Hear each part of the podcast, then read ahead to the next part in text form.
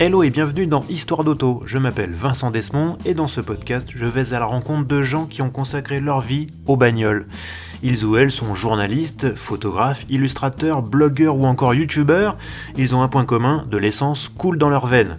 Épisode après épisode, ils nous raconteront leur parcours, leurs goûts, leurs aventures motorisées, en un mot, leurs histoires d'auto.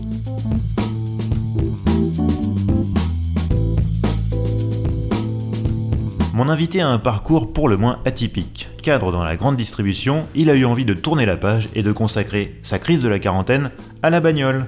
Il s'est d'abord lancé sur les réseaux sociaux avant de créer son blog.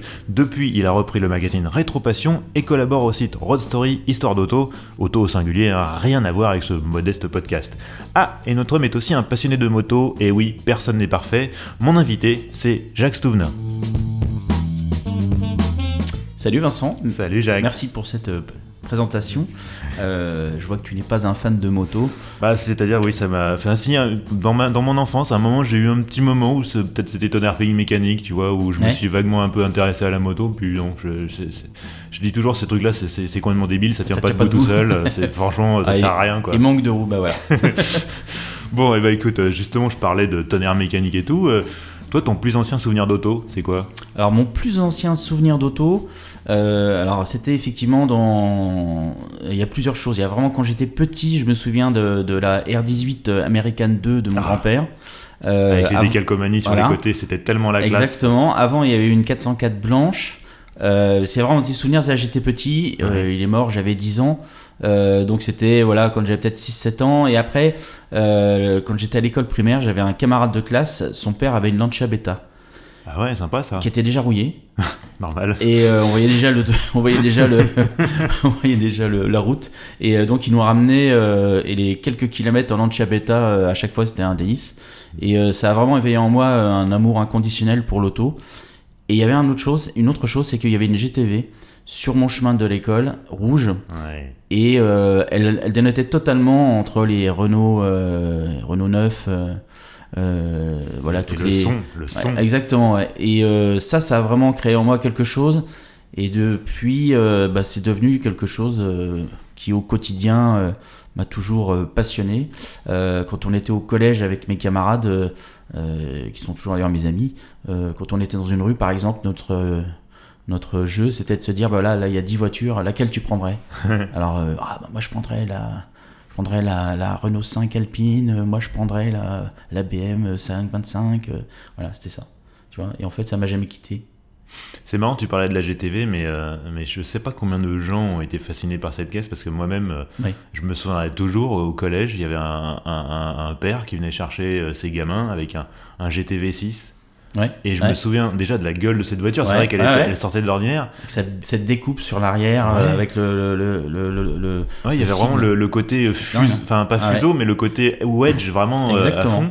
Et puis le son de ce V6 quoi. et je me, je me, souvenais, mais elle fait un drôle de bruit cette bagnole. Je sais pas, je devais avoir 11 ans quoi, tout cassé. Oui, c'était autre chose parce qu'on voyait que des 4 cylindres. Enfin, la Renault euh, de mon père, euh, bah euh, Bordeaux, ça faisait rêver personne, tu ah vois. Ouais, on a eu la même. Avant, Renault 14. c'était pas Bordeaux, c'était, c'était rouge grenat métallisé. Ouais, c'est ça, voilà. Et bah, forcément, tu vois une GTV dans une rue où il y a que des Françaises euh, dite populaire, forcément ça dénote. Et euh, surtout dans une petite ville des Vosges où il n'y avait pas forcément de fortune locale euh, qui exhibait des, hein, des, des, Mercedes ou des Ferrari. les quelques Ferrari, elles étaient cachées ou autres. Mais voilà, donc c'était vraiment quelque chose qui m'a qui m'a vraiment marqué et j'ai toujours été fan du coup des italiennes mmh. mais en fait je suis pas mono monomarque ou mono mono style en tout cas j'aime je les aime toutes mmh. mais c'est vrai que les italiennes ont une place à part alors donc, on l'a compris, tu étais passionné de belle mécanique dès le plus jeune âge. Oui. Euh, mais pourtant, tu t'es pas, tu t'es pas lancé professionnellement là-dedans? Qu'est-ce qui s'est passé? Ben, En fait, quand tu es né dans une petite ville euh, de 20 et quelques mille habitants, si tu veux, euh, quelque part dans les Vosges, entre les montagnes et tout, ben, l'automobile, c'est pas, enfin, il se passe rien au niveau automobile. En tout cas, il peut y avoir de temps en temps un rassemblement. Et encore, je, je crois qu'il y avait même pas de rassemblement. donc, si tu veux, si t'as pas si tu n'as pas un réseau euh, dès l'enfance de quelqu'un qui va travailler sur l'auto, hmm. euh, s'il n'y a pas un circuit par exemple, hmm. euh, un circuit est arrivé mais beaucoup plus tard, bah, tu suis une voie plus classique, donc tu trouves un, un boulot dès que tu peux et puis qui est pas forcément le plus intéressant, mais en tout cas qui te permet de, bah, de, de, vivre. Et puis bah, tu continues à être abonné à Sport Auto, à Topscar, tu continues à lire, à découvrir les, les, photos de Dingo dans mm. Option. Euh, Dingo a joué vraiment un rôle assez important. Je lui ai dit d'ailleurs, dans les yeux, je lui ai dit, tu vois, c'est, tu fais partie des gens qui m'ont incité en tout cas à, à, bouger et à faire des choses, en tout cas dans la passion. C'est la deuxième fois en deux épisodes qu'on parle de Dingo, deux épisodes consécutifs. je, me souviens avec euh, mon camarade Bertrand Métayer, qui, est, encore un de mes copains, et on, achetait Option et c'était. Euh, alors, on, guettait trois choses. On regardait les, nouvelles prépas euh, Brabus, AMG et les photos de Dingo. C'était vraiment un. Donc, il se passe que ça pour toi dans l'automobile quand tu es dans, voilà, dans ce qu'on appelle vulgairement la province depuis Paris. C'est ça. Et puis.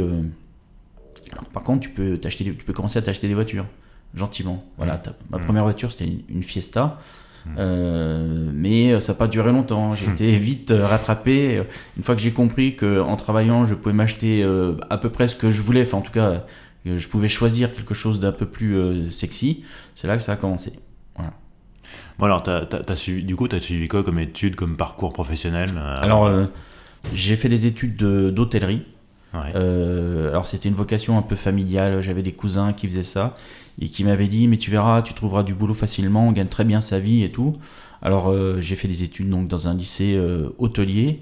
Qui avait une renommée à l'époque et euh, donc j'ai passé tous les examens possibles et puis je travaillais le week-end, je faisais des extras, je travaillais en boîte de nuit. alors j'ai commencé comme vestiaire, après mmh. tu passes serveur, enfin barman et après tu termines DJ. Oh, c'est une petite boîte euh, locale, hein, ça avait rien. DJ Jack. Oui, c'était pas Laurent Garnier ou David Guetta, c'était une boîte rock en plus. Donc euh, tu, tu, tu, parlais quasiment pas, mais bon, voilà, c'était pas sur de disque en fait. Et puis, euh, donc ça me permettait de gagner des sous.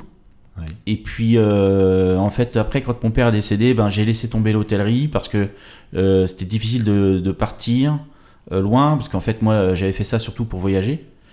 Et, et, donc, ça avait remis un peu mes plans un peu en jeu. Donc euh, je me suis trouvé un job dans la grande. Et puis, euh, alors sur une base logistique. Et puis, euh, une fois que j'avais fait le tour un petit peu, j'ai changé. Je suis passé dans un magasin où j'ai gravi les échelons pour être cadre. Et puis là, là, je commençais vraiment à m'ennuyer. le contact avec le client, c'était, ça devenait compliqué. Euh, les gens étaient un peu exigeants et tout. Enfin, force, voilà, bon, on, se lasse de tout. Hein. Euh, et puis, euh, surtout, je suis dans une génération où on commençait à pu faire de carrière pendant 20 ans dans une boîte. Hein, on m'avait expliqué ça au collège. On avait regardé un peu le prof avec les grands yeux, mais, mais voilà, effectivement, il avait raison. On, est dans une génération où tous les 4-5 ans, on change. Hmm. Donc voilà, j'ai changé. Je suis parti chez les Bleus, comme on dit. Euh, je travaillais beaucoup, euh, je gagnais ma vie euh, très correctement, honnêtement, et puis à un moment j'ai fait le tour. Et donc du jour au lendemain, j'ai dit je m'en vais. Voilà. Sans savoir ce que je voulais faire. Oui, oui, vraiment, ouais. T'avais quel âge à ce moment-là? J'avais, c'était en 2001. Donc j'avais, j'avais, j'avais, on est en quoi 2021 C'est ça, j'avais 30, j'avais 28, 30 ans, tu vois. D'accord. Et donc mais sans plan. Je me suis dit, je trouverai toujours un truc à faire. Je veux dire, au pire, tu, enfin, tu vas travailler au McDonald's ou autre. Hein. L'insouciance de la jeunesse. Ouais, vraiment, ouais, ouais. Mais j'avais envie de faire autre chose. Et alors, euh, euh je m'étais dit, bon, euh, alors l'auto, euh, pourquoi pas, faut que je cherche s'il y a des pistes ici et tout. Et puis, j'avais pas encore le, quand tu es né à Saint-Dié-des-Vosges, tu es généralement attaché, enfin attaché, euh, en gros, c'est pas euh, naturel de voyager, de quitter la ville comme ça, euh, parce que c'est, voilà, les gens sont comme ça, ils bougent pas trop. Donc j'avais pas encore trop le démon en fait. Et puis, donc j'ai vécu pendant six mois un peu, j'ai rattrapé un peu le temps perdu, quand j'étais vraiment au boulot H24, je faisais rien. Donc mmh. j'ai rattrapé un peu tout ça, et puis, puis j'ai retrouvé un autre job dans la grande pour faire de la formation, de l'audit en me disant bah, au moins je vais voyager un petit peu en France et tout. Et puis euh, la mariée était trop belle, finalement j'ai fait peu de formation, peu d'audit. Donc euh, rapidement, enfin au bout de, de, 4 ans, j'ai dit bon allez ce coup-ci, il faut que je fasse autre chose. Donc j'ai créé mon blog euh, de manière totalement artisanale, puisque je sais absolument pas comment faire. Mmh. Pour le nom, t'as pas été chercher très loin Ouais. Jack oui, fait un blog oui, auto. oui, parce que ben voilà, le, le copain qui était un peu plus érudit que moi sur le sur le côté création, euh, on s'est regardé. Je lui dis mais quel nom je vais donner Et puis euh, et euh, très rapidement, euh, ben j'ai euh, je me suis mis à suivre euh, d'autres blogs comme News d'anciennes Mhm. euh, et euh, Boîtier Rouge. Paul. Donc j'ai beaucoup échangé avec eux. Euh, on est devenus potes. Et puis euh, j'ai rencontré euh, un autre copain via Twitter, Thomas de Saulieu, qui m'a qui m'a aidé à passer le, le cap sur pas mal de choses en me présentant plein de gens. Et puis, bah, du coup, j'ai fait de plus en plus de choses. Donc, il y avait le blog, mais tout ce que tout ce qui se passait autour, si tu veux, voilà, des petits des petits happenings sur des événements et Alors dans ce blog, tu parles, je, je- je sais que tu, tu faisais des portraits de propriétaires, Ouais. de- d'anciennes ou de sportives ou de ouais, voitures ouais, intéressantes. ouais, en Tu- 10 questions. Ouais. Ouais, ça c'est un exercice que c'est une idée qu'avait eu un, un, un pote qui m'avait donné un coup de main qui s'appelle Lionel Pennec, euh, qui est archi euh, dans l'est de la France. Il a eu cette idée qui était géniale et, euh, et alors je l'ai pas abandonné c'était cette idée. Mhm. Euh, je, je vais bientôt refaire justement des portraits euh, sur rétropassion automobile. Bon, là, bien évidemment, ça sera des portraits plus, euh, euh, en tout cas sur sur de l'ancienne. Euh, mais c'est aussi un truc que je ferai sur euh, ma chaîne YouTube de moto. Euh, donc c'est On va, on ouais, va y je- revenir. je On trouve que c'est une très bonne idée parce que en fait, ce qui intéresse les gens, c'est les gens. Ouais, bien sûr. C'est la recette de la ré- télé-réalité. Qu'est-ce qui intéressait les gens de regarder le loft?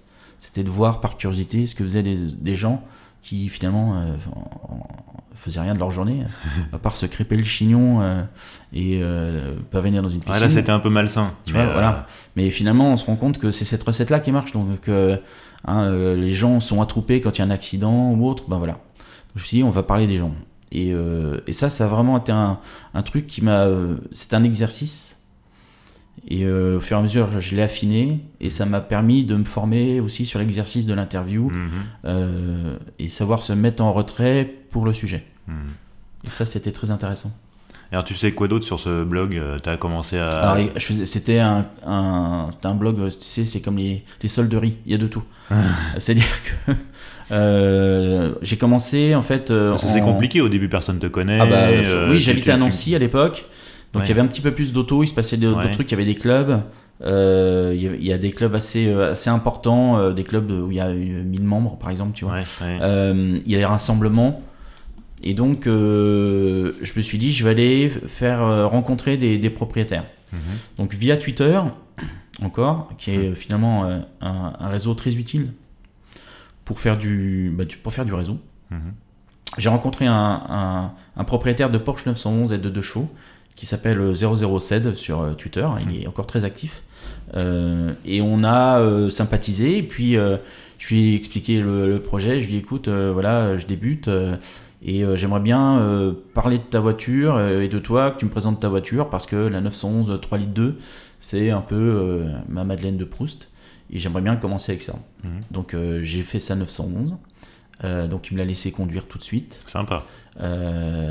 Ouais, ouais, c'est important. C'est pour ça que je, je- je le cite parce que c'est important. euh, bah, euh, tous ces gens qui à un moment m'ont donné, euh, m'ont tendu la main, hein, Thomas Tsoulieu, euh, Benjamin Pet de News Ancienne, Paul Clément Collin. À un moment, ils m'ont tous quand même tendu la main finalement, peut-être sans le vouloir, mais c'est c'est important. Et donc voilà, je commence par une 911. Ensuite, je sais plus comment, je rencontre Lionel Pennec qui était lui à Thionville. Il a une, une Carman Guilla magnifique Mhm. qui, est une- Sympa, ouais. qui est absolument dingue. Il vient à Nancy, on fait un shooting euh, devant un mur de graphes et tout, et on, on devient vraiment copains. Euh, J'étais même à son mariage. Hmm. Donc la deuxième, et je me suis dit, ben, il y a des autos, il y a des propriétaires sympas. Ouais, je vais- trouvé une formule, je vais trouvé un- format Voilà. qui, fo- qui fonctionnait, quoi. Et puis un jour, euh, je décide de, de me dire, ben, euh, j'aimerais bien faire des essais de- d'auto euh, modernes. Mhm. Alors moi, je suis pas du genre à frapper aux portes, à demander, quémander. Je suis plutôt timide quand même, l'air de rien. Et euh, euh, grâce à Thomas, on rencontre un autre, euh, un autre furieux qui s'appelle Samuel Robet, qui avait lancé, enfin qui voulait lancer une chaîne YouTube qui s'appelle Bagnole Bagnole, enfin qui Mhm. s'appelle toujours d'ailleurs. Et on cherchait une voiture rapide pour faire une course contre une motocross. Alors sur le papier, l'idée comme ça, elle est, elle est un peu débile, mais les projets débiles, c'est plutôt sympa. Et donc on a, j'ai essayé, j'ai envoyé des mails. Euh, j'ai commencé par Ford. On avait pensé à la, à la Focus RS. Alors Ford, tu sais, c'est un peu comme dans les films, quand un, un, gars demande quelque chose avec un monologue de 10 minutes et qu'à la fin, t'as non En gros, c'était ça. Elle s'appelait Charlotte, la, la, de presse à l'époque. Elle n'a pas été très sympathique. Sur deux trois mails échangés, euh, j'ai pas senti beaucoup, beaucoup de, de, chaleur. et euh, je dis bon bah tant pis. Et puis je, je demande à Peugeot, Anthony Petit, ça Anthony Non, Anthony Roux. Ah, je les connais pas tous. Je me souviens plus. Euh, qui était, qui était aux, relations presse à l'époque, Anthony Roux. Et je crois que Paul lui avait parlé de moi en fait. Je crois hmm. que je l'avais rencontré avec Paul. Hmm.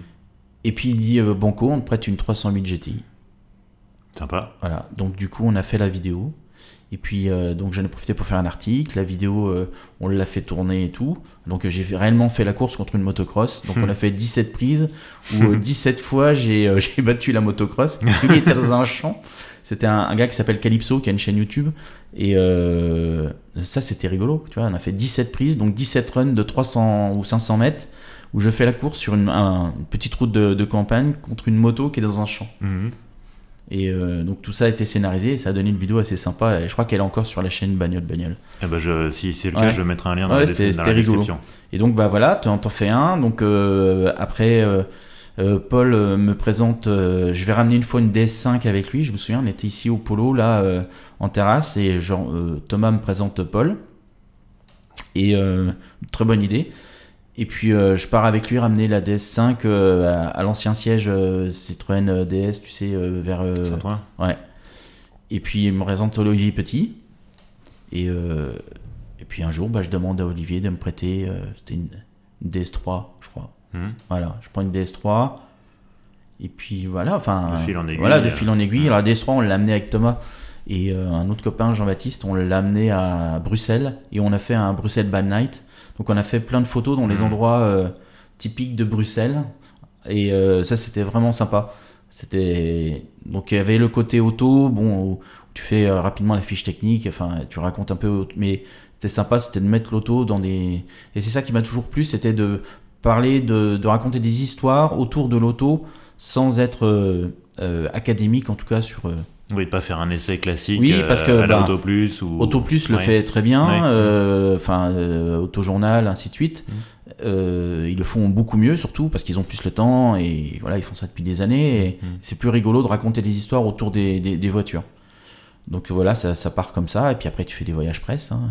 Mm. Tu vas faire 3008 à, à, à Bologne, c'était le premier, je crois. Mm-hmm. Et puis avec Aurélie Denizane, mm-hmm. Valérie Et mhm. puis tu rencontres, euh, bah, tu rencontres Raphaël, euh, mhm.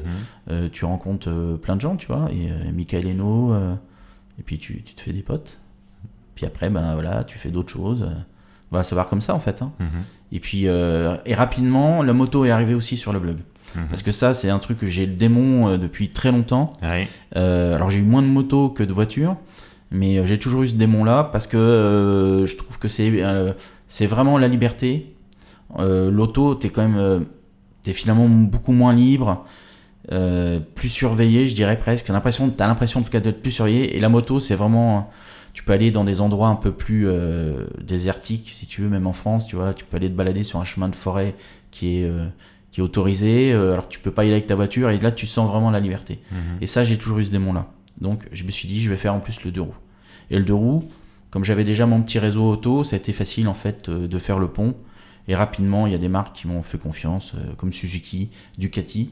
Mhm. Euh, donc euh, Fabien de chez Ducati a vraiment été formidable, c'est pour ça que je le, cite. Et puis Suzuki, alors il est plus là, mais c'est pareil, il m'avait prêté, enfin il me connaissait pas, il me laisse une moto pendant un mois. Pas mal. voilà. Donc, puis à un moment, il me dit bah, J'en ai besoin, mais je t'en file une autre. voilà. et, et, Peugeot, pareil, avait fait pareil. Peugeot Motocycle m'avait prêté un, un, un Django. Euh, donc j'arrive à Paris, mon premier été à Paris, Peugeot me, prête un Django pendant un mois. Sympa. Voilà, ça part comme ça. C'est, tu vois, c'est des, des ça a opportunités. Cool dans le deux roues, hein. Alors, ça a l'air plus cool que la bagnole. Ça n'a hein. rien à voir. Alors, souvent, tu arrives, euh, ah, attends, il n'y a pas le plein. Euh, bon, c'est pas grave, tu me la ramèneras comme ça. Oh, écoute, on n'a pas eu le temps de la nettoyer. Euh, voilà, c'est un peu plus relax, quoi. Ouais, c'est plus relax. Ouais, ouais. C'est beaucoup plus détendu. Mais c'est c'est vraiment un, monde différent mm. dans tous les cas. Mais, mais tu verras, je, je t'expliquerai la moto. tu vas y venir. Peut-être qu'un jour je ferai un podcast histoire de moto. Ouais, ouais. je suis pas sûr que je me placé pour le faire. Mais... alors j'ai, moi j'ai beaucoup fureté. À chaque fois j'ai un invité, je, je, je, le googlise, je, le décortique façon, euh, façon euh, FBI. et là j'ai retrouvé ta signature sur un blog intitulé Moustache et fourchette. Ah oui, oui. oui C'était quoi ça Ah oui, moustache et fourchette. alors moustache et fourchette. C'était une idée qu'on qu'on avait eue avec, euh, avec Thomas de Saulieu et euh, Jean-Baptiste. Euh, mince, j'ai oublié son nom de famille, qu'il me pardonne. parce qu'en en fait, l'auto c'était cool, mais arrivé à Paris, on s'est rendu compte qu'il y avait plein de choses à faire, dans d'autres, sur d'autres sujets. Parce que je, suis assez curieux et j'aime. Enfin, j'ai plein de centres d'intérêt. Hein, l'auto est un centre d'intérêt, mais j'en ai plein. la musique, par exemple, tu vois. Mhm. le Rolling Stone avec Dave Gann en, en, couverture qui est là. Enfin, et euh, on s'est rendu compte que euh, y avait, on pouvait parler. En fait, on voulait découvrir des endroits pour les autres. C'est-à-dire découvrir un resto qui n'était pas connu. Euh, alors pas forcément des restos UP, hein, pas des trucs trop hype. Vraiment des restos où tu manges bien simplement, où tu manges bien, où t'es pas pris pour un pour un idiot. découvrir des jeunes marques de fringues. Mhm. par exemple, la première marque qu'on a qu'on a mis en lumière, c'était Vroom Vroom. Et Vroom Vroom est, est quand même devenu euh, quand même assez connu. Tanguy euh, nous a fait confiance, il nous avait filé des t-shirts. Et on a dit, putain, c'est génial, tu, tu parles d'une marque qui te file des t-shirts. c'est génial. Et, euh, et Vroom Vroom, c'était une marque, euh, c'est une marque qui est en lien avec l'automobile. Hmm. Donc c'était, c'était en plus, c'était, c'était facile parce que on a, eux, eux, et nous, on avait le même ADN. Et donc on s'est tout de suite entendu. Et on s'est dit, bah, moustache et fourchette, c'est ça il faut qu'on parle de, trucs cool comme ça, de jeunes marques, donc des marques de montres. Euh, euh, je pense à Motard à la française, qui est une marque de, vêtements euh, moto. Qui est de mes Vosges natales. Hein. C'est ah un, copain que je connais depuis très longtemps qui a créé ça. Et voilà, c'était pareil. C'était faire connaître tout ça, toutes ces marques-là. Donc rapidement, on s'est retrouvé chez Vertu. Euh, feu euh, marque de téléphone de luxe. Ah oui, les téléphones hors de prix. Ouais, genre, euh, bah, on peut vous en prêter un. Enfin, c'était, c'était dingue. Hein. alors, ils étaient aux abois, donc ça leur faisait plus peur de prêter des téléphones à des gars comme nous. Mais et donc c'était, c'était hyper intéressant. Mais c'était, alors le nom effectivement faisait rire tout le monde. Je pense que le nom, le jour où j'ai eu une fulgurance. mais c'est super, hein, ça, ça, sonne bien, ça se retient bien. Et donc mais ça prenait un temps fou.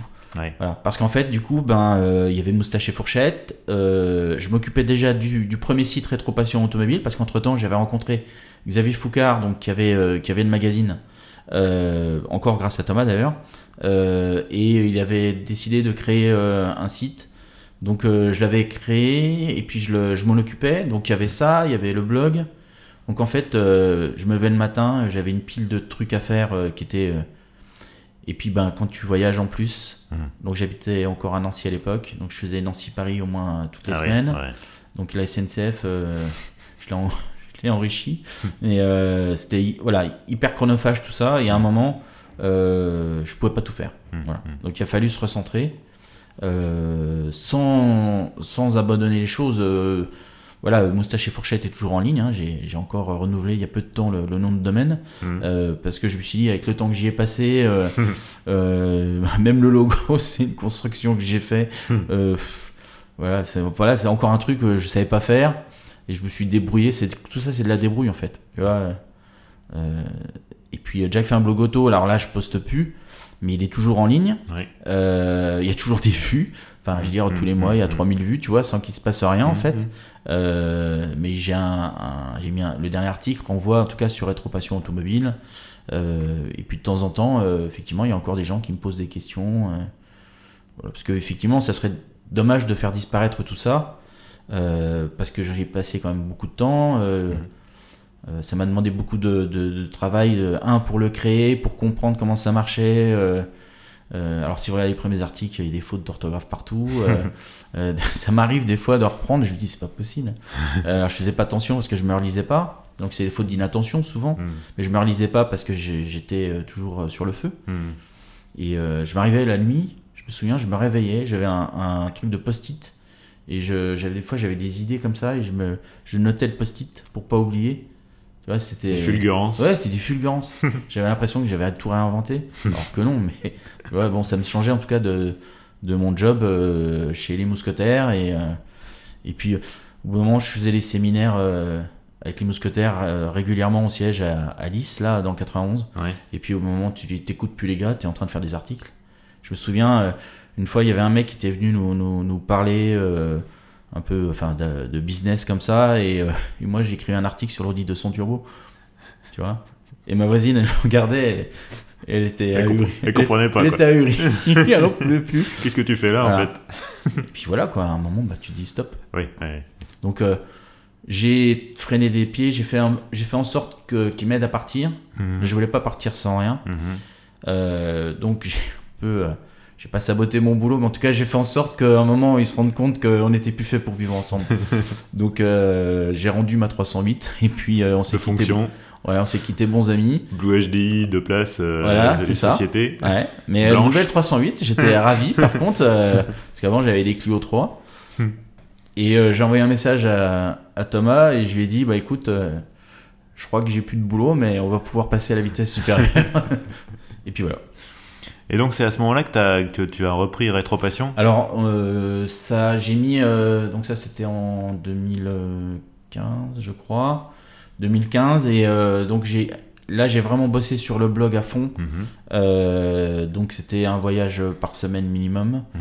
euh, plus les trucs à Paris parce qu'il y avait des événements constamment mhm. on a réussi à se brancher je sais plus trop comment avec Optique 2000 qui nous a envoyé sur le, le tour auto donc on a fait quatre, moi j'ai fait 4 tours auto et après j'ai arrêté euh, enfin, plein, de, plein de trucs comme ça. On a fait. auto en participant? Non, non, en ah. com. Ouais. Ouais, pour Optique 2000. Euh, donc, une année, euh, j'étais avec des, des, privés. Donc, je leur, je, les, je, les, je leur faisais des photos, des trucs. et puis après, bah, c'était pour Optique. Donc, le fil de la course à travers les opticiens qui étaient, mhm. qui étaient en étape, quoi. Et puis, on a fait de la com pour une, une équipe de, de midget. Donc euh, un coup à Albi, un coup à Manicourt. Euh, enfin, voilà, des histoires comme ça, j'en ai plein. Euh. T'es occupé, hein, on était vraiment mmh, occupé. Mmh, mmh. Donc c'est comme ça que, que aussi j'ai appris à faire d'autres choses et à, à gérer, à apprendre quoi. De toute façon, il fallait apprendre. Donc, hein, parce que quand tu, tu, tu, tu, vas expliquer à des, à des, des adhérents de, de magasins que leur, leur magasin c'est un taudis et que c'est des escrocs euh, et, euh, et, euh, écrire et tu vois faire de la mise en page et tout ça c'est pas la même chose. Donc tout ça il fallait apprendre. Mm, mm. et puis surtout bien faire comprendre à ceux qui étaient là que j'étais pas là pour passer prendre leur place mais que je voulais juste moi faire ce qui me plaisait en fait. Mm, ça a toujours été ça. Moi j'ai jamais voulu prendre la place de qui que ce soit. Moi j'ai toujours juste faire ce qui me plaît. Voilà. Donc ce qui me plaisait, c'était de plus avoir de hiérarchie et, d'être seul aux commandes. Euh, et, de faire ce qui te plaisait. Ouais, faire ça. Et puis ben, après, ben, euh, grâce à Thomas, encore une fois, je rencontre Julien Motron, mhm. euh, un automédon. Oui. Donc j'étais sur le stand Rétro Passion Automobile hein, avec Xavier Foucard, hein, quand il était mhm. encore aux, manettes. Et puis on devient amis, mais vraiment très copains. Et on fait des choses euh, de temps en temps. Un jour, on va faire des photos pour euh, Bonhams euh, mhm. de la 928 de Derek Bell, tu vois, enfin des trucs complètement insensés. En gros, n'importe quel gars qui avait une idée autour de l'auto, il pouvait nous appeler, on disait oui, tu vois. Mhm. Un mec nous aurait dit j'ai une AMI 8 dans mon garage dans la Creuse et je voudrais la repeindre en vert fluo, vous voulez pas faire une photo, on y sera allé. tu vois, c'était un peu ça. Donc c'est pas qu'on était mort de faim, mais c'était qu'on était, on avait soif d'apprendre et de faire des mhm. choses. Donc euh, moi je me suis dit, euh, si j'ai fait tout ça, c'est pour en profiter. Donc euh, donc c'était assez, assez exaltant. Et puis un jour, donc moi j'écrivais pour le mag, dans tous les numéros, je m'occupais de la page shopping, du site, après des réseaux, enfin tu vois, petit à petit, on s'occupait de, des stands à Rétromobile, à mhm. Automédon. Et puis Xavier, il en a eu marre parce qu'il avait racheté une autre boîte. Et puis il propose à, à Julien, il dit, tu veux pas racheter? Et puis euh, Julien, il m'appelle, il me dit euh, On y va tous les deux, on n'y va pas Ben, je dis Écoute, on a qu'à y aller, de toute façon, je pense qu'on est pas on est, autant qu'on y est, on n'a qu'à faire ça. Et puis voilà, quoi. Donc, euh, on décide de relancer. Enfin, pas de relancer, mais de, de, faire une formule à nous. Donc, j'essaie de construire une espèce de Dream Team autour de nous. donc, ben, Nico la perruque, hein, qui est, qui est bah, comme Julien, un peu, c'est presque ma famille, hein, ces mecs-là. Donc, Nico la perruque, qui est une super plume. Euh, je pense Michel Tona, tu vois, par exemple, mhm. euh, nous a filé des articles. Euh, enfin, voilà, plein de gens comme ça. Loïc Pontani, qui bosse avec Cambui. Mhm. Voilà, enfin bref, une espèce de dream team de gars qui, ont, qui ont rien à perdre. Et puis, alors là, voilà, il a fallu apprendre d'autres choses là. Ouais. Parce que c'est. Parce que là, tu passes du web au papier, c'est la même chose. Ouais. Et euh, alors j'installe un bureau dans les bureaux de, de, la nouvelle boîte de Xavier pour que pour qu'il m'aide parce que j'étais complètement largué. Donc il fallait gérer avec la maquettiste, gérer euh, enfin la distribution, un, milliard de choses. Donc euh, je comprends assez vite comment ça marche. Je mets un numéro vraiment à me former. Et puis donc on fait un premier numéro avec une NSU TT en mhm. couve et puis, euh, donc il fallait aussi trouver de la pub. Ah Alors il y avait quelqu'un, il y a quelqu'un qui aide pour la pub, Robert, euh, qui a un réseau de fous. Enfin, je pense qu'il connaît absolument tous les mecs qui ont un lien euh, avec l'automobile. Mais donc on fait le premier numéro un peu pas à l'arrache, mais en mode on apprend, on n'a pas forcément beaucoup de contenu, donc je récupère du contenu un peu lastminute.com. Et puis, euh, donc je comprends. Au bout du premier, j'ai dit c'est bon, j'ai pigé comment ça marche, je sais ce que je veux. Donc euh, il faut se structurer. Tu vois, ce, donc euh, il faut aller au bureau tous les jours, il faut hmm. arrêter de se disperser. Et puis, donc on en fait un deuxième, enfin ainsi de suite. Et puis arrive le. Donc, bien sûr, quand tu fais numéro comme ça, ça c'est rapide, mais ça prend un temps fou parce que, ben, outre les contributeurs, euh, qui eux font euh, envoient leurs articles et, c'est pas non plus euh, c'est du taf. Donc il faut aller sur les salons, il faut aller interviewer Alain Turet au fin fond de sa Bourgogne, Alain Turet qui est président de l'amicale Citroën et DS. Mhm. Tu vois, enfin tout ça, ça prend du temps, de l'énergie. Donc mais on décide, voilà, on crée des réseaux sociaux, une chaîne YouTube. Mhm. Tu vois, on renforce les réseaux sociaux, on passe de 28 000 abonnés à 67 000 en, on n'a rien de temps. Mhm. Euh, euh, Twitter, c'est pareil, je dois être à 14 000.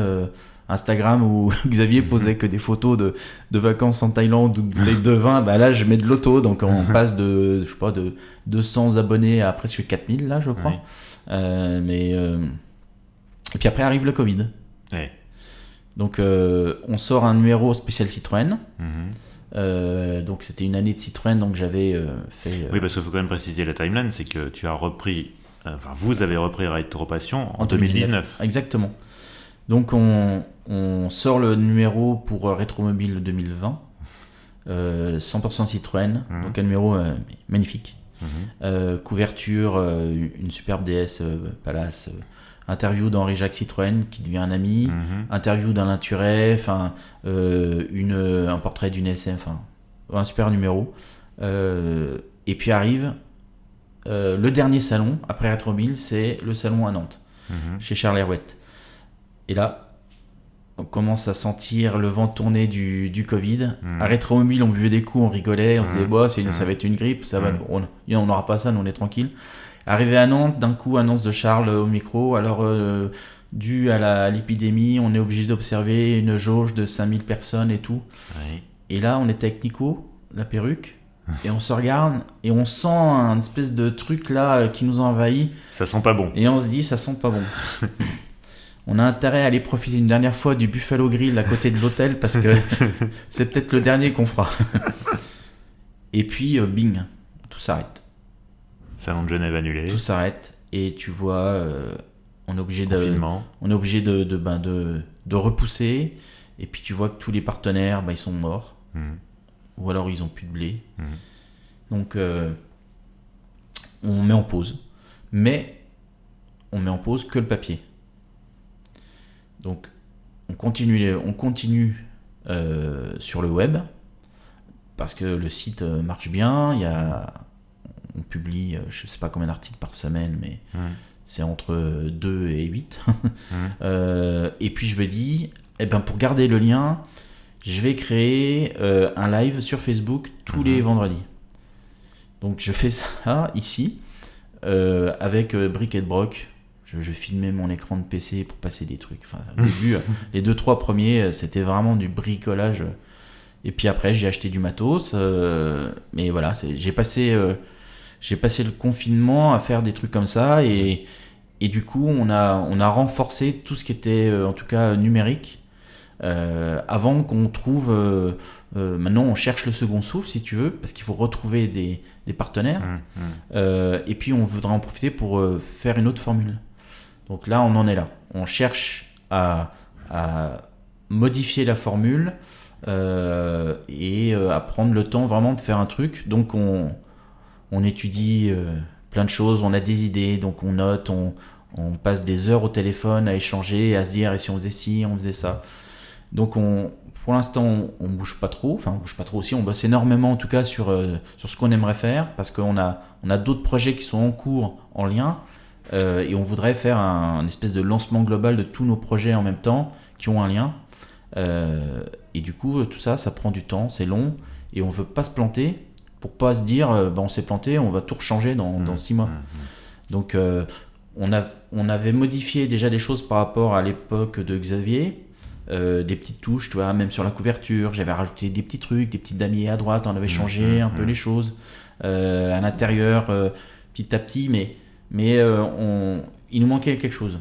Donc on s'est dit, ok, on peut pas sortir, sinon on va le sortir à perte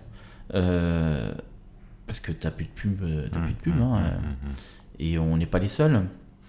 Donc on s'est dit, on va en profiter. Tant pis, ça prendra un an, deux ans, trois ans, mais euh, on va faire un truc de manière à ce que ça soit, euh, que le prochain soit quelque chose qui est vraiment de la gueule, qui soit ce qu'on veut.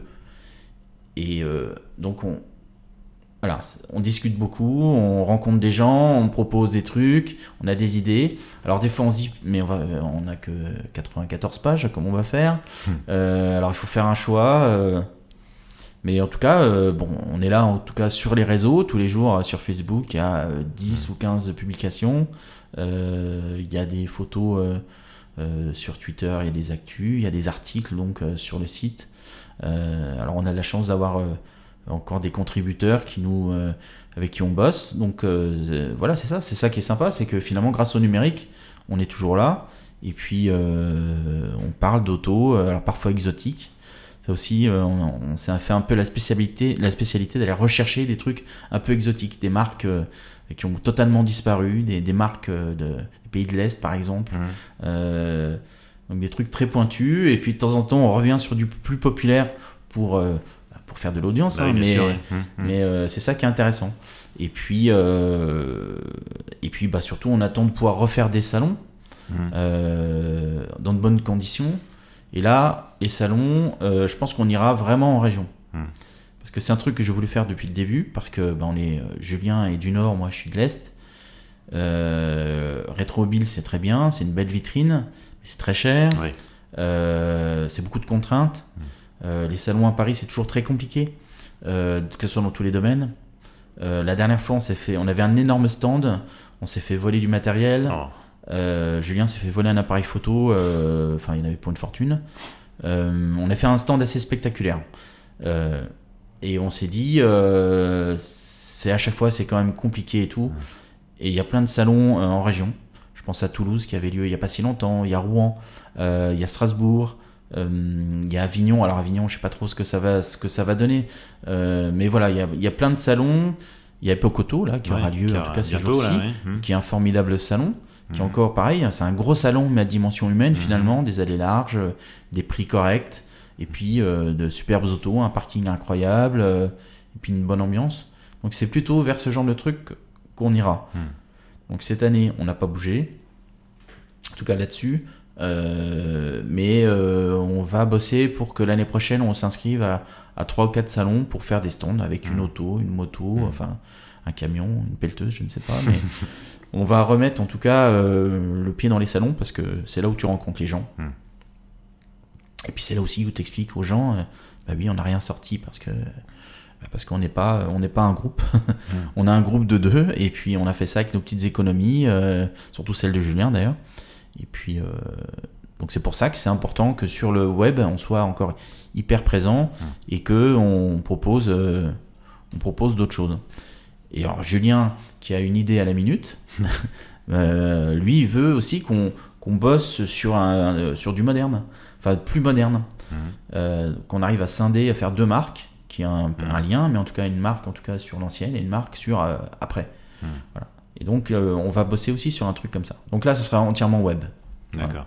Et je pense qu'on se servira de Jack fait un blog auto qu'on rebaptisera, mais parce que c'est voilà, il y a déjà il y a déjà un terreau et puis il y a déjà des réseaux sociaux, euh, donc on, va se servir de ça. C'est marrant ce que tu dis parce que euh, moi je, ça, fait, ça fait 20 ans que je suis dans la en presse écrite euh, et on a toujours eu cette historiquement cette opposition entre le print et le web et que et moi je me souviendrai toujours fallait surtout pas fallait en mettre le moins possible sur le web parce qu'on avait peur que ouais, phagocyter le magazine en, donnant, en, en donnant trop sur le, le web et en fait, toi, t'expliques que c'est le contraire, quoi. Finalement, ça, ça ça s'auto-alimente. Ouais, exactement. Parce qu'en fait, euh, on se rend compte que euh, c'est pas la même clientèle. De toute façon, mmh. c'est une chose. Quand on rencontre nos lecteurs papier sur un salon, on se rend compte qu'ils ont un certain âge. Mmh. En tout cas, les plus, euh, les plus assidus. Mmh. Euh, et nous, on veut, c'est intéresser toutes les générations à l'auto ancienne. On se rend compte qu'avec l'explosion du Young Timers, tous les jeunes qui se lancent vers le young timer sont vraiment jeunes. Tu vas euh, place Vauban par exemple euh, à Paris le dimanche, tu vois les gars qui viennent avec euh, des BX, avec des, des, Renault 18 et tout. C'est des jeunes qui ont 20, 22 ans. Mmh, mmh, mmh.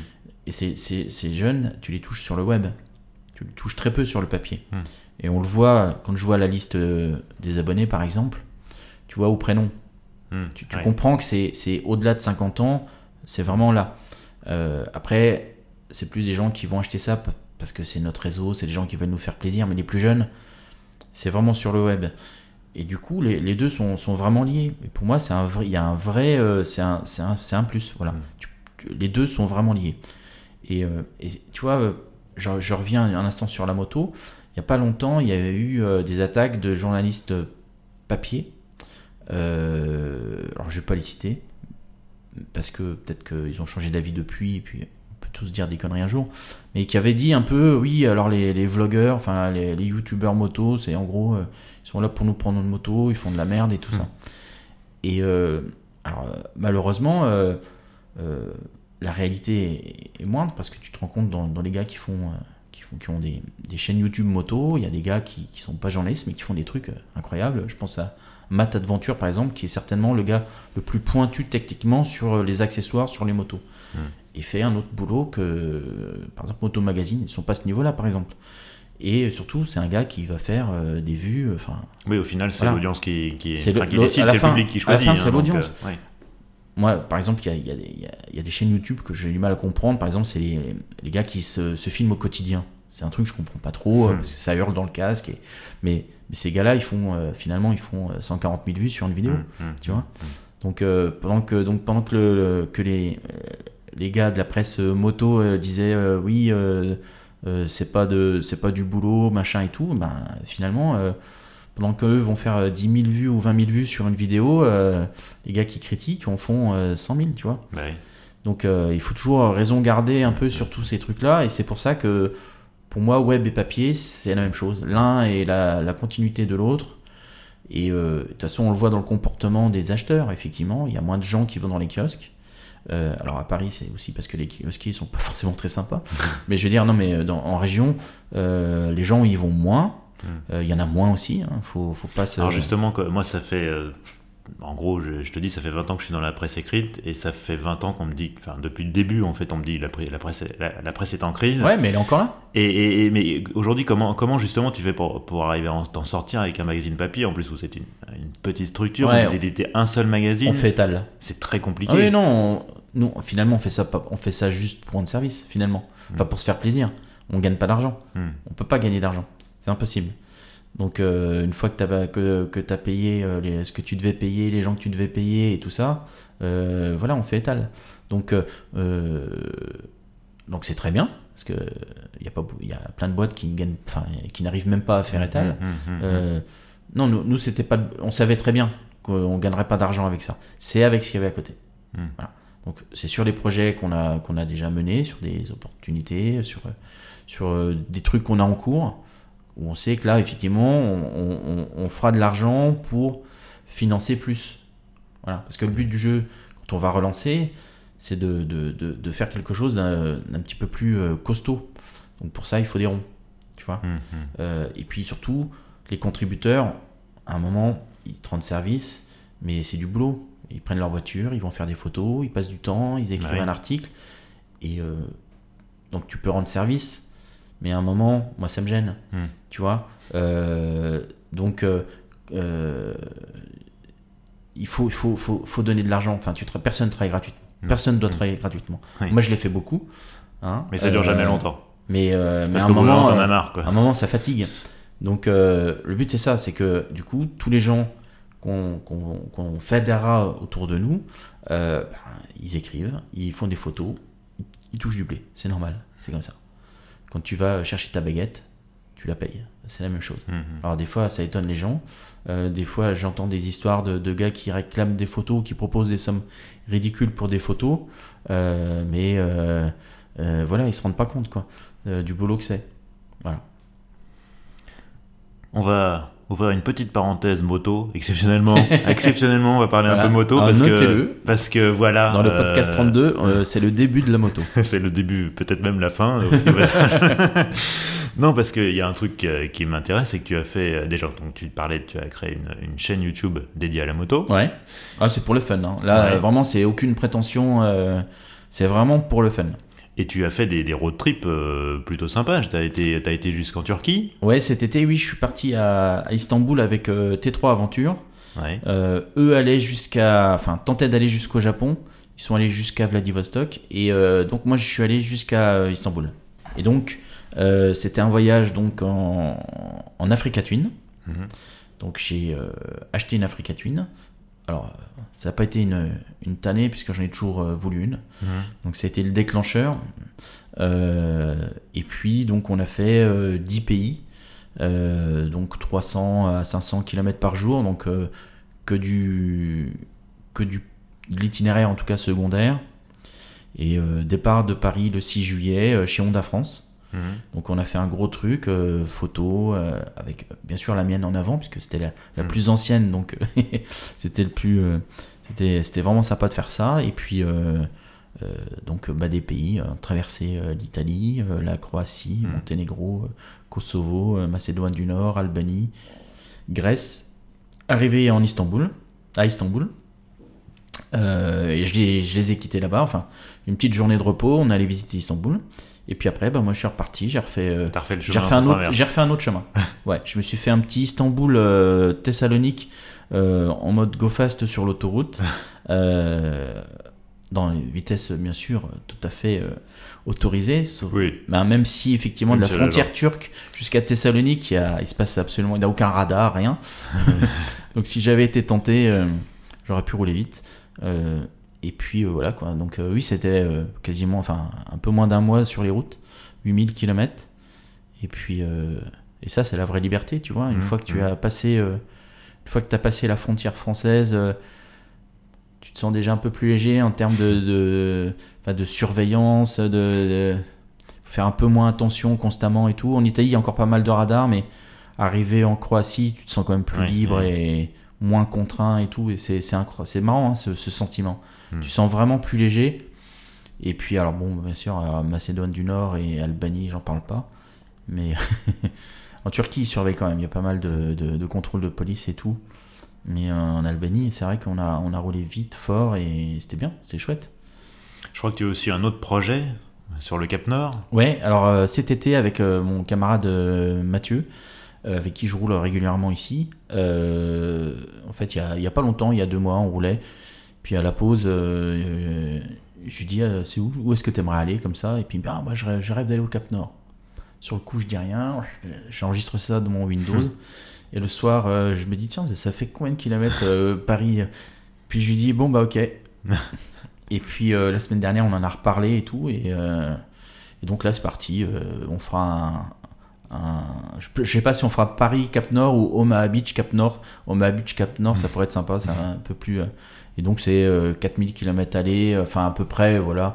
Donc en, passant d'un côté, en passant par la Norvège à gauche et en redescendant par la droite, la Suède et, la Finlande.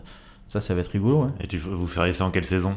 Ah ben, alors il faut qu'on le fasse entre mi-juin et début août pour que ça soit euh, acceptable en termes de température, de, lumière aussi, de lumière et tout ça, ouais. Voilà. Euh, il n'y a pas une grosse fenêtre de tir, hmm. donc euh, bon, moi c'est très bien pour moi. ça me convient bien. Du coup, alors là pareil, je vais reprendre, je vais racheter une moto pour le faire. Hmm.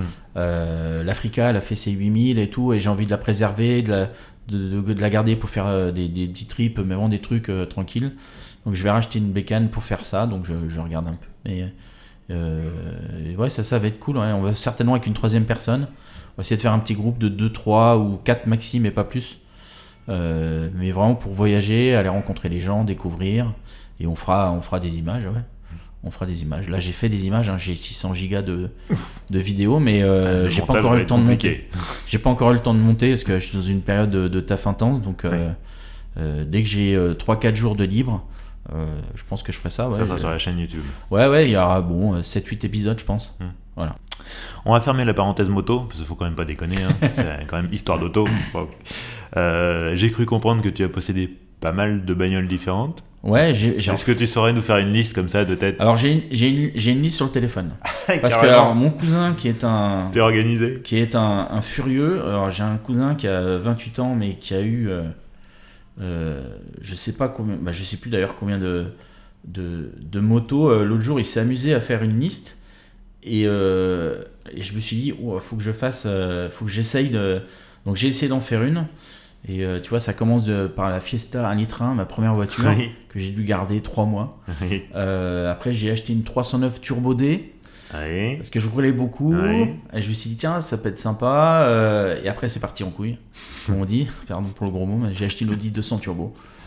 Et euh, donc ça, c'était 5 cylindres. Ça, c'était rigolo. C'était vraiment génial. Et donc, euh, je me souviens, moi, j'étais, je faisais pas l'armée. Et le vendredi ou le lundi, enfin, je m'occupais du transit de mes copains sur leur lieu de de de de, de, de perme. ouais, ouais.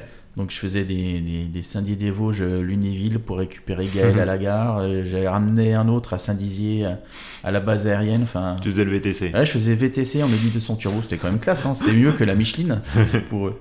Après, j'ai eu euh, une première BM. Après, j'ai eu 205 GTI 1.9. Ouais. Donc ça, c'était un, c'était un truc, j'en rêvais, hein, ça. Mmh, mmh. Après, j'ai eu Alpha 164 V6 Turbo. Première Alpha. Vache, ah ouais. ouais. ça c'était le V6 de litre. Exactement, c'était le V6 de litre, ça faisait 200 chevaux, euh, le moteur refroidissait jamais. Tu te garais, t'allais, allais dîner, tu revenais 3 ou 4 heures après, c'était encore chaud. Il n'y avait pas de train avant. Oui, j'allais dire le train avant sur les 164, c'était pas terrible. Donc, Mais par turbo, contre, euh, elle avait le feu, c'était formidable. Euh, à cette époque-là, on pouvait encore rouler. Après, j'ai eu une Golf 2 GTI 16. alors ça, j'étais un peu déçu. C'était c'était mignon, c'est gentil, mais c'était pas la 205. Euh, j'ai eu une Renault 5 GT Turbo dans la foulée. Mhm. Ça, c'était plus violent, mais elle était mal réglée. Euh, elle supportait pas les trajets quotidiens. Elle, elle était pas, mhm. elle était pas folle. Elle était blonde, nacrée, elle était jolie, mais. Mhm. Ensuite, j'ai eu euh, une Clio vite fait de, secours entre deux. J'ai eu une Audi 80. J'ai eu une Porsche 944. Celle-là, je l'ai gardée 10 ans. j'ai eu une Lancia Delta 1 litre 8. Ah. Alors, il n'y en avait pas. Et moi, j'en ai eu une. Euh, avec l'Alcantara, le bois, c'était formidable. Ça, c'était mon daily. Euh, j'ai eu une Mini 850, j'ai même eu une Smart. Et après, euh, je suis passé au Ford Explorer. D'accord, c'est pas pareil. Ah, rien à voir. Ford Explorer 4 litres V6. alors j'ai en forêt, ça me coûtait 50 euros à chaque fois. Ça c'était rigolo. Fallait l'équiper au GPL ce truc-là. Ouais, voilà, ouais. J'ai eu une Volvo 850, c'était formidable. J'ai eu euh, alors des séries 5, j'en ai eu plusieurs, 525i, 520. Euh, des Mercedes, j'ai eu 280 SE, c'était la voiture de Alain Delon euh, dans les films. je trouvais ça rigolo. j'ai eu une Jaguar XJV12, une Mitsu Lancer Evo 9. Oh Ouais. C'est un sacré outil ça. Ouais, sacré outil. à l'époque, ouais, j'avais, j'en avais, j'avais 4 ou 5 voitures d'un coup et j'avais j'avais là 300 chevaux, j'avais une 750 IL, 326 chevaux. Oh, avec le V12 Avec le V12, j'avais la 944 et mon daily c'était la 525i. Donc ouais, j'étais, là j'étais étuyé. Ah. J'ai eu une SLK 200 pendant, pendant 10 ans. Euh, j'ai eu une Alpha 156 1 litre 8 qui a pas marché.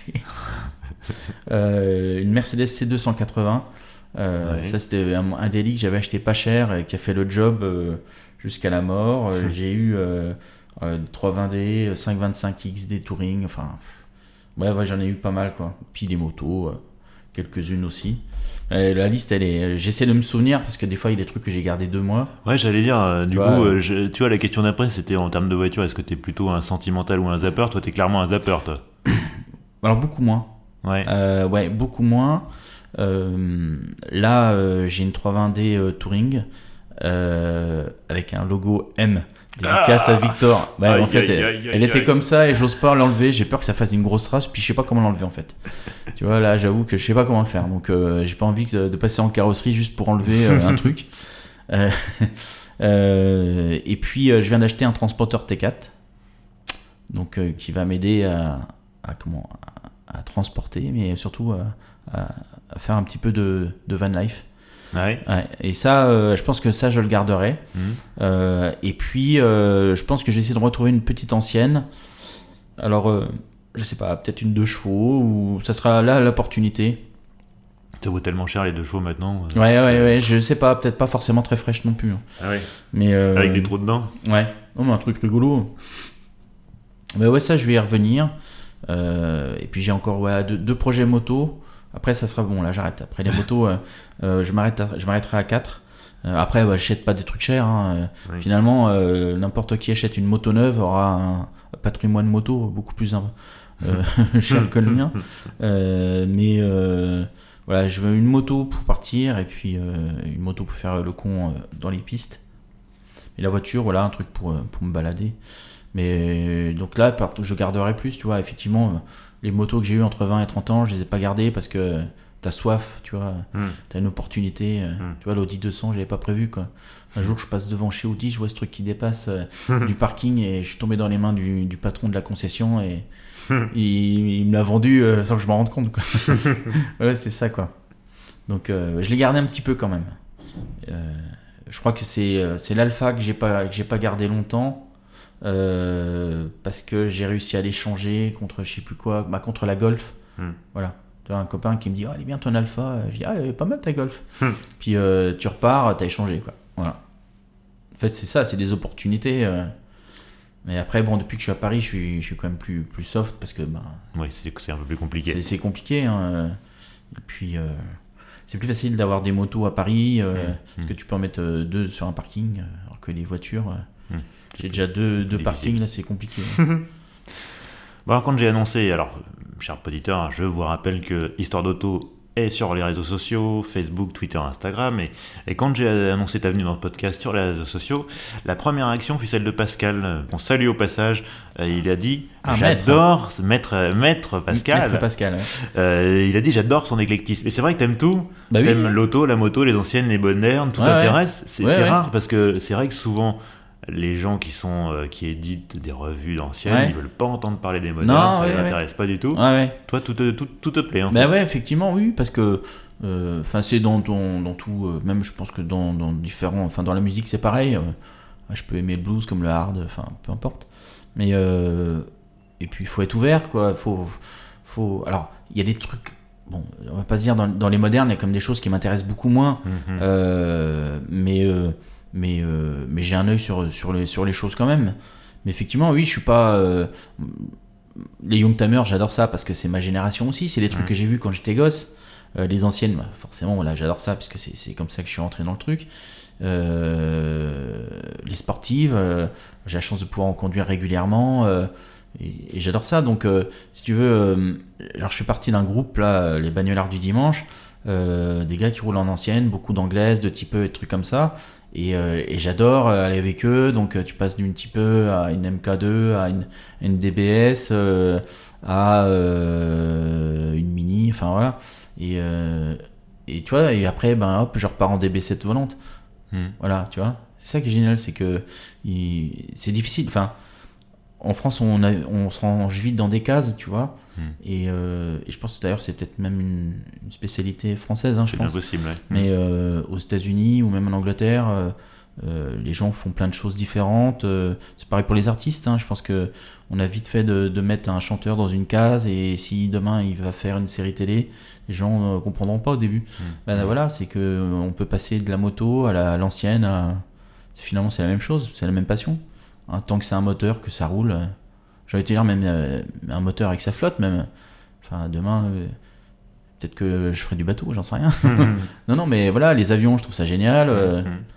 donc, euh, c'est difficile. Enfin, c'est dommage de s'arrêter à, un truc, effectivement. mais quand je vois les quand je rencontre des collectionneurs, effectivement, je me rends compte parfois que les gars sont sur une marque et qui s'intéressent pas du tout au, reste du monde. Mhm. Et alors c'est très bien parce que par contre ils sont. c'est des puits de science. Voilà, c'est des puits de science, mais euh, moi j'essaie d'être plus généraliste. Mhm. Hein, euh, quand tu vas à un dîner ou euh, tu vas chez des gens, si t'es pas capable de, de, parler un peu de tous les sujets, c'est dommage quoi. Mhm. Donc hein, si quelqu'un te parle d'un coup de politique, ensuite d'agriculture, de voitures et des cigares, il faut essayer d'avoir pas forcément un avis, mais en tout cas d'être capable de suivre sur tous les mhm. sujets. Donc l'auto, c'est la même chose. Et puis, euh, mais je suis pas le seul, hein. on, est, on est quand même plein. Je le vois un peu sur les gens avec qui on communique sur Twitter. Euh, mhm. euh, tu vois, je pense à Victor, là, c'est pour lui que je faisais le clin d'œil du, sigle M de United. Je, voilà, Victor Diakov. Victor, il a, il a, il a plein d'intérêts, que ce soit les véhicules ben, de, de, des pays de l'Est, mhm. d'où il est originaire, mais euh, toutes les super sportives et puis euh, quand il fait un essai de la Yaris euh, il trouve ça génial. Mhm. donc je pense qu'il y, a plein de gens comme ça qui sont assez éclectiques. Mais, mais maître, maître, notre maître Pascal c'est pareil lui il a, il a, il a de l'intérêt pour pas mal de choses et c'est pour ça qu'on s'entend bien effectivement. Il me partage tous les jours des trucs sur Instagram de tout sujet possible est-ce que tu t'es déjà amusé à imaginer ta, sportive idéale, à la concevoir dans ta tête? Ça, c'est une question que, je vu sur Twitter de, The British Racing ouais, Et j'ai trouvé que c'était une. Euh, c'est une question marrante parce que en gros, c'est euh, imagine tu, tu, tu, croises Ron Dennis qui te, qui te met à la place de, bah, Gordon Murray et qui te dit vas-y, fais ce que tu veux, open bar, tu dessines la sportive de tes rêves. ça bah. serait quoi la sportive de tes rêves? J'ai envie de te dire, euh, elle a été faite, ça aurait été, je pense que sincèrement, alors en étant réducteur, j'aurais dit la 911, parce que c'est mhm. pour moi l'auto la plus, euh, la plus euh, incroyable et euh, facile et passe-partout qui puisse. J'ai la chance de souvent rouler en 991 par exemple. Mhm. Tu te dis, mais demain je peux faire tout avec mhm. cette voiture. Mais moi, c'est la McLaren F1 qui a vraiment. Qui, qui, est pour moi entre les lignes, entre les audaces technologiques, le moteur. Je me dis, ben voilà, ils ont, ils ont tout fait. Tu vois et après, si on devait la la construire, la refaire. Par exemple, tu vois, je prendrais une base de Morgan, enfin une carrosserie de Morgan. Ah J'y mettrais un moteur allemand pour la fiabilité. Euh, tu vois, ça, typiquement, oui, ça pourrait. Tu vois, une Morgan, j'aurais les sous, euh, j'aurais l'argent, sincèrement, je pense que ça me plairait. Une Morgan un peu coursifiée. Euh, je pense que c'est une super base, tu peux faire plein de choses avec ça. Et une Morgan, oui, effectivement, avec un, moteur de 911, une de 964 par exemple, ça pourrait être rigolo. compliqué à faire, mais en tout cas, ça pourrait être rigolo. Mais la McLaren F1, oui, c'est quelque chose qui m'a qui m'a qui m'avait marqué et, et, je pense qu'ils ont fait un, truc fou. Tu vois bah D'ailleurs, aujourd'hui, hein euh, Gordon Murray refait une héritière de la McLaren F1 qui s'appelle la T50. Et finalement, euh, il le dit lui-même, c'est une euh, c'est ce que la F1 aurait dû être s'il a vu les technologies d'aujourd'hui. Exactement, ouais, c'est ça. Quand elle est sortie, j'ai acheté un circuit Scalectrix juste pour jouer avec une McLaren F1. Ça en était là. Bon alors, euh, on va parler de sujets un peu différents, mais euh, c'est une question euh, Twitter soumise par Ouvergrave qui, qui, nous parle de bah, tout ce grand mouvement ah vers l'électrification qu'on a. Et sa question c'était, étant donné son impact sur l'environnement, est-ce qu'il faut changer notre rapport à l'automobile? C'est quoi ton avis sur la question? Alors, mon avis sur la question, c'est que on a tendance à trop généraliser et encore une fois mettre l'automobile dans une case. En fait, l'automobile aujourd'hui, c'est très compliqué. Parce que on a tendance à nous dire, euh, souvent d'ailleurs c'est les gens qui ont 50 avions, 32 voitures et 200 résidences, qui ont tendance à nous dire, euh, faut pas prendre ta voiture pour aller au boulot. Alors, effectivement, quand tu habites à 1 km ou 2 km de ton boulot, c'est débile de prendre ta voiture. Mhm si tu as la chance de pouvoir le faire à vélo, à pied ou en transport, effectivement, c'est plutôt, euh, c'est plutôt logique. C'est plus facile en ville. Hmm. je peux te dire qu'il y a des endroits, par exemple dans la Haute-Loire, là où je suis allé il n'y a pas longtemps, je me suis dit rien que de passer d'une commune à l'autre, c'est quand même un défi. donc je pense qu'il faut garder un peu la raison sur tout, sur tout ça. L'automobile, effectivement, ça pollue, mais il y a beaucoup de choses qui polluent. et surtout, on a vite fait, en tout cas, de toucher aux libertés des gens quand on touche à l'automobile. Moi, quand on me, quand on m'interdit de rouler dans Paris, euh, je trouve ça euh, dommage parce que ça, moi, ça me prive aussi de, bah, faire ce que je veux finalement. Euh, et c'est vraiment là on touche à ma liberté. On m'empêche d'aller dépenser de l'argent chez les gens. ça, ça me gêne aussi, tu vois. Et alors effectivement, je peux prendre les transports, je peux prendre, mais c'est vrai, tout ça c'est quand même compliqué parfois. et surtout, moi, je peux pas m'en passer. Je fais 2500 km par semaine. Il, n'existe aucune solution pour moi. C'est-à-dire que l'électrique, euh, c'est très bien. Bon, quand tu achètes une électrique, tu pars comme avec une dette de CO2 dès le départ, donc il faut l'amortir. Mhm. Euh, euh, l'hybride, c'est formidable. sauf que dans mon usage, je pense que ça consommerait vraiment beaucoup. moi, ma 320D, elle fait 6 litres au 100 quand je suis chargé comme un mulet. Donc c'est quand même c'est peu. Et je pense que, et en plus, surtout, c'est une troisième main. Tu vois, j'ai pas acheté une voiture mmh, neuve, mmh, j'ai acheté une voiture mmh, d'occasion, j'ai pris un modèle qui consomme peu. Euh, je suis passé de 8 litres 5 à 6 litres, mais vraiment 6 litres au, pire du pire. Donc je pense que déjà dans une démarche, euh, tu vois, c'est déjà une remise en question. Euh, et surtout, c'est la façon la plus simple et la plus cohérente, en tout cas déjà de, de, ben, de moi, de, de mettre ma petite pierre à l'édifice de la, de, en tout cas de, pas trop de CO2, de, hein, ainsi de suite. Et on a tendance, la société aujourd'hui, en tout cas, elle a tendance à toucher aux libertés avant de réfléchir, avant de trouver les bonnes solutions. Euh, hein, on, on, a l'impression quand on écoute, euh, alors euh, quand on écoute les élus écologistes, c'est souvent, ça part souvent un peu dans tous les sens et, et sans trop maîtriser les sujets d'ailleurs. Mais on a tendance vraiment à, à dire sans réfléchir, eh ben, l'automobile c'est mal. Alors non, l'automobile, c'est pas mal. Il y, a des, des gens qui ont un usage, euh, qui ne peuvent pas s'en passer. Il y a des transports en commun ne sont pas euh, efficients partout. Euh, ils sont parfois dangereux même. le RER e à 1h du matin, je suis pas sûr que ce soit partout très sûr. Donc je peux comprendre que quelqu'un qui travaille tard ait envie de rentrer. une femme seule. Une femme seule, voilà. Surtout ici, vraiment, à Paris, il y a quand même un problème de sécurité, à ma foi, il ne faut pas se cacher.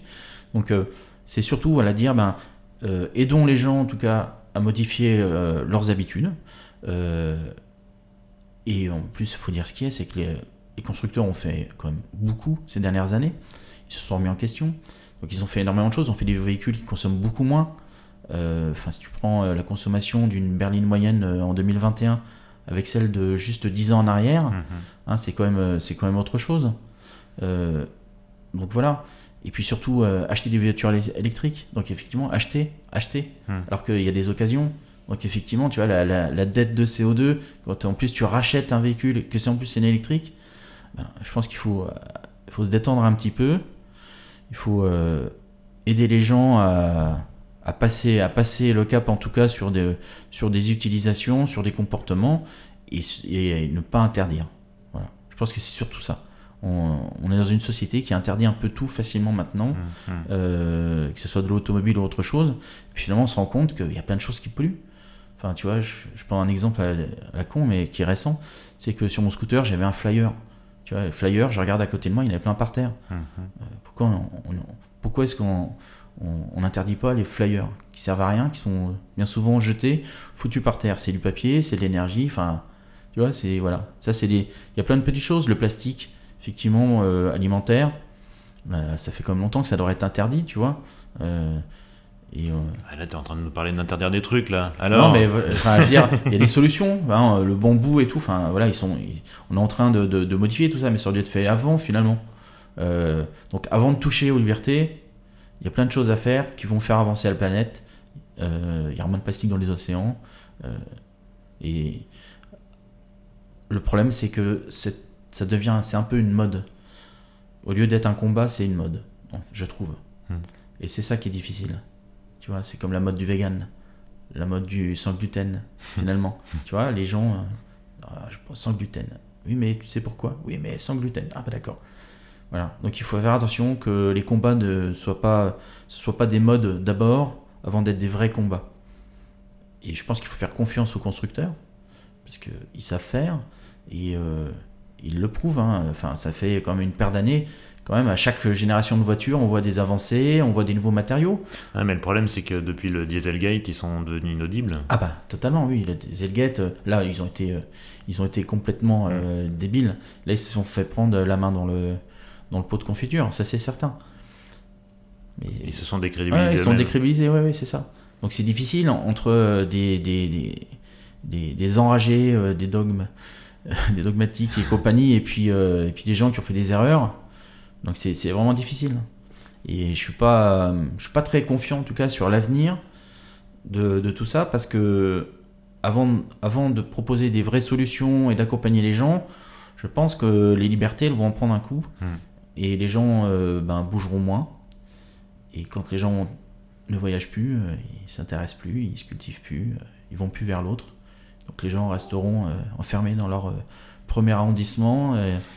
ils feront un voyage. Faire des, faire des réunions Zoom euh, comme pendant le confinement. ils feront un voyage par an à LA, parce que c'est trop sympa. à manger du. C'est très sympa, LA. Et faut aller visiter le musée Petersen. Oui, il faut aller visiter le musée Petersen, effectivement. Non, mais voilà, faut, donc il faut faire attention avec tout ça. D'ailleurs, je vais bientôt inviter quelqu'un qui est expatrié, euh, qui est expatrié à Los Angeles. Un, ah ouais. Un, copain belge que j'ai qui est expatrié à Los, Angeles, qui a fait, qui a changé totalement de carrière et c'est passionnant et il va nous raconter tout ah ça. Oui, parce que euh, nous parler de l'automobile aux States, voilà, ça c'est formidable. L'automobile aux States, l'automobile à Los Angeles, c'est encore autre chose. Ouais, c'est autre chose. Hein. La ville qui ne marche pas. Voilà, c'est ça. bon, écoute, on, touche à la fin de cet épisode et on va conclure comme d'habitude avec les quatre questions rituelles. Oui. La première, euh, bah, j'imagine que tu passes beaucoup, beaucoup, beaucoup trop de temps sur les sites de petites annonces. Ah bah, tu imagines même pas. C'est quoi ta dernière recherche? J'ai 22, j'ai 22 recherches en cours. Alors c'est vrai. Hein. Avec des alertes, euh, dès que tu reçois un mail, dès que ah tu as un truc qui tombe. Alors je peux te dire, là les trois, les trois en cours, allez les quatre. Donc j'ai BMW R1200 RT, BMW R1150 RT, ok. J'ai Honda VFR, euh, j'ai euh, deux chevaux. Ah, voilà. Il reste une bagnole, tu m'as fait peur. Hein, ah non, mais dans les 22, il y en a 15 euh, autour de, de la moto.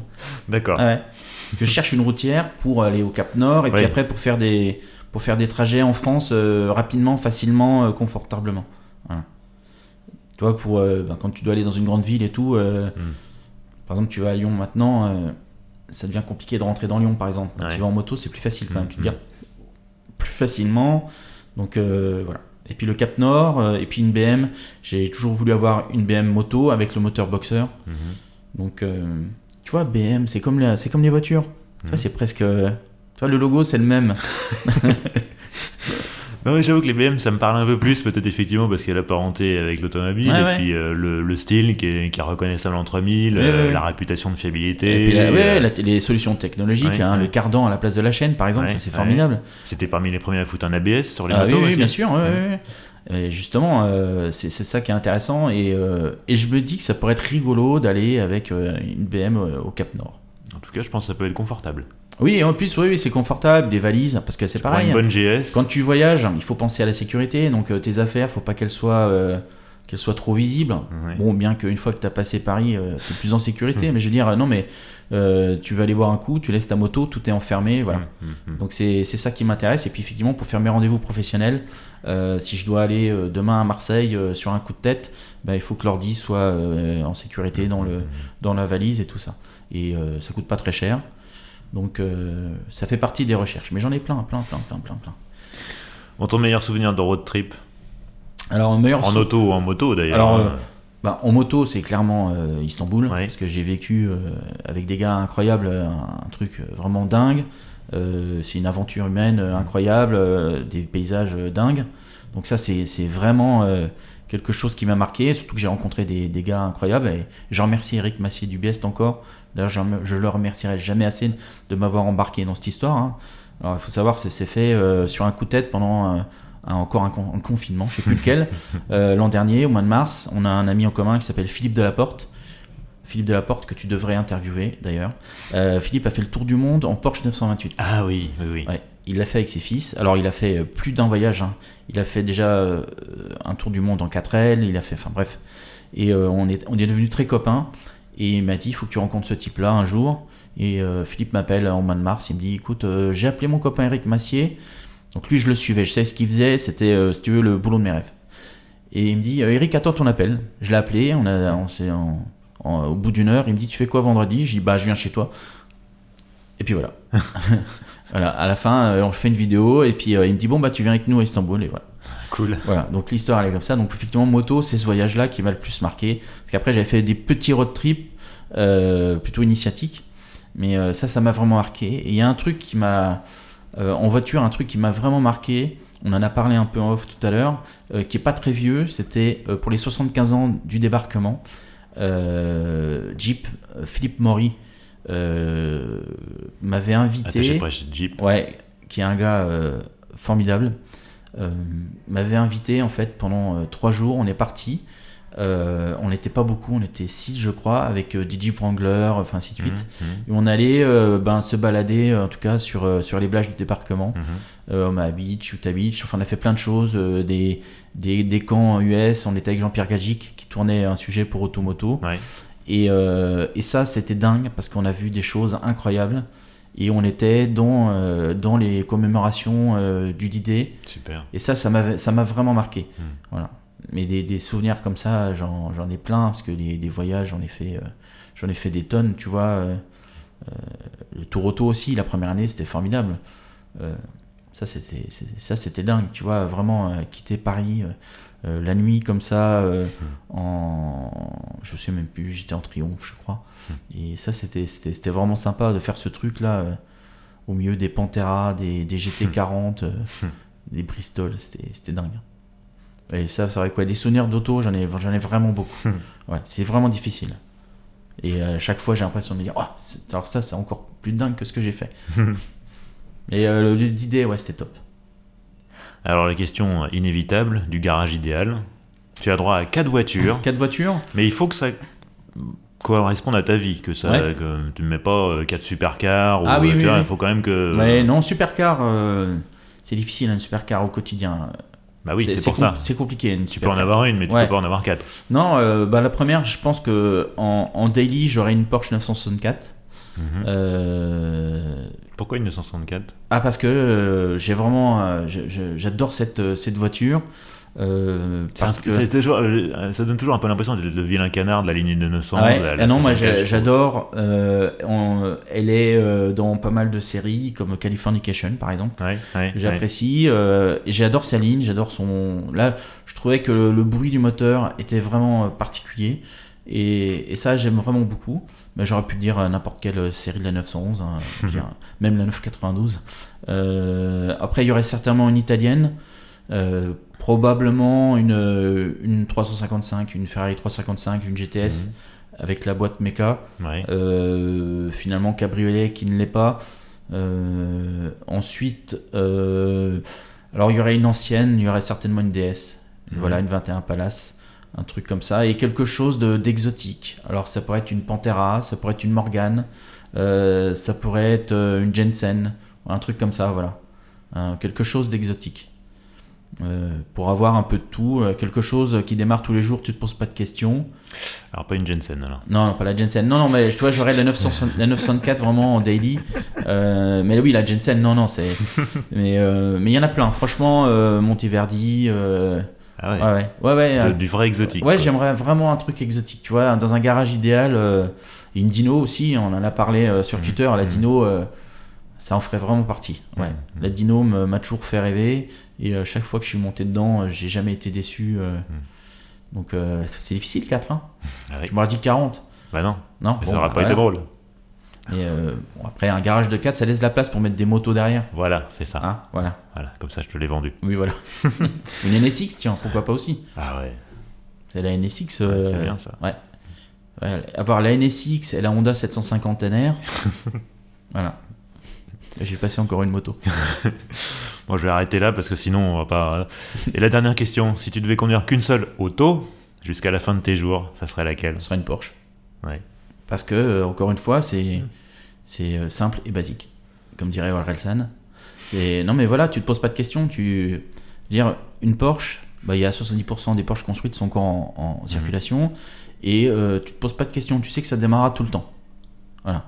Euh, tant qu'il y a de la batterie, je veux dire, ça démarre tout le temps. Tu, peux faire des bornes, tu peux faire beaucoup de kilomètres.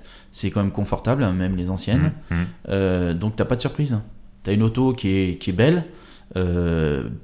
dédicace à Victor, même pas la, la 911, mais une auto voilà, qui, que je trouve jolie, qui a euh, un moteur incroyable, euh, qui a un comportement incroyable et qui euh, est capable de faire. Tu peux faire un Paris-Bordeaux sans stress, voilà. Et ça, c'est ça en fait. Hmm. Donc une 911, voilà. La liberté. Ouais. Et alors la moto que je conduirai tous les jours jusqu'à la fin de ma vie, je l'ai déjà, c'est ma mon Africa Twin. voilà, il a réussi à la glisser. Voilà. Bon, merci. bon, on te retrouve sur les réseaux sociaux. Ouais. Twitter Alors, euh, Twitter. Euh, Jack Online. bon, de toute manière, je mettrai les liens dans la description. Instagram, Twitter, pareil. Instagram. Ouais, et puis la même chose en rétropassion automobile. Instagram, Twitter, Facebook. Mhm. Avec les fameux, fameux Facebook Live du vendredi. Oui, alors ça, ça là, j'ai arrêté parce que j'ai plus le temps. mais là, j'ai vraiment plus le temps parce que le vendredi, je suis souvent encore sur les routes. Et ah. ouais, j'arrive plus à me. Ouais, ouais, ouais, j'arrive plus. Donc euh, ça reprendra, hein. j'ai racheté un micro euh, et tout. Euh, et puis chaîne YouTube Moto Radio. Moto Radio. donc là il y a beaucoup de motos. Et euh, il y a Road Story. Il y a Road Story aussi. Oui. Road Story, je fais la moto sur Road Story et puis quelques articles, des essais avec François. Donc oui, il y a plein de choses en fait, l'air de rien. Gars hein, quand même. Hein. Bah ouais, ouais. Bah mine de rien, on a un bel épisode. Ouais, ça va Ouais. J'avais peur de rien avoir à dire. Eh ben merci beaucoup Jacques. Bah merci Vincent, tes questions étaient pertinentes, bien euh, trouvées. Et tu as encore une fois excellé dans l'art de l'interview. Oh là, je, suis en train de rougir là, il n'y a pas de caméra heureusement, mais je suis non, en train c'est vrai, faut le dire. Non, mais euh, j'ai tout de suite accroché au podcast et euh, à chaque fois tu réussis à, à tirer le meilleur de, de, l'interviewer. Ah bah, ça me fait très plaisir. Merci beaucoup. Tu me rendras chèque. C'est ça. Merci beaucoup Jacques, à la prochaine. Merci Vincent. Ciao. Et voilà, c'est la fin de ce 32e épisode d'Histoire d'Auto. J'espère qu'il vous a plu. Si c'est le cas, n'hésitez pas à vous abonner sur les plateformes de podcast ou sur YouTube, parce qu'on est aussi sur YouTube, sur euh, Amazon Music, sur euh, Spotify, on est partout, c'est pas compliqué. Euh, si la plateforme le permet, n'hésitez pas à laisser un commentaire, 5 étoiles, un pouce bleu, c'est toujours bien pour promouvoir ce podcast. Si vous trouvez que ces entretiens sont intéressants et que vous, vous souhaitez que d'autres gens les découvrent. Histoire d'Auto, vous le retrouvez aussi sur Twitter, Instagram, Instagram, Facebook, vous cherchez Histoire d'auto au pluriel, vous allez tomber dessus. Si vous voulez m'envoyer un petit message, c'est histoire d'auto toujours au pluriel à gmail.com. Enfin n'oubliez pas, Histoire d'auto, c'est un nouvel épisode tous les premiers et 15 du mois. A bientôt et bonne route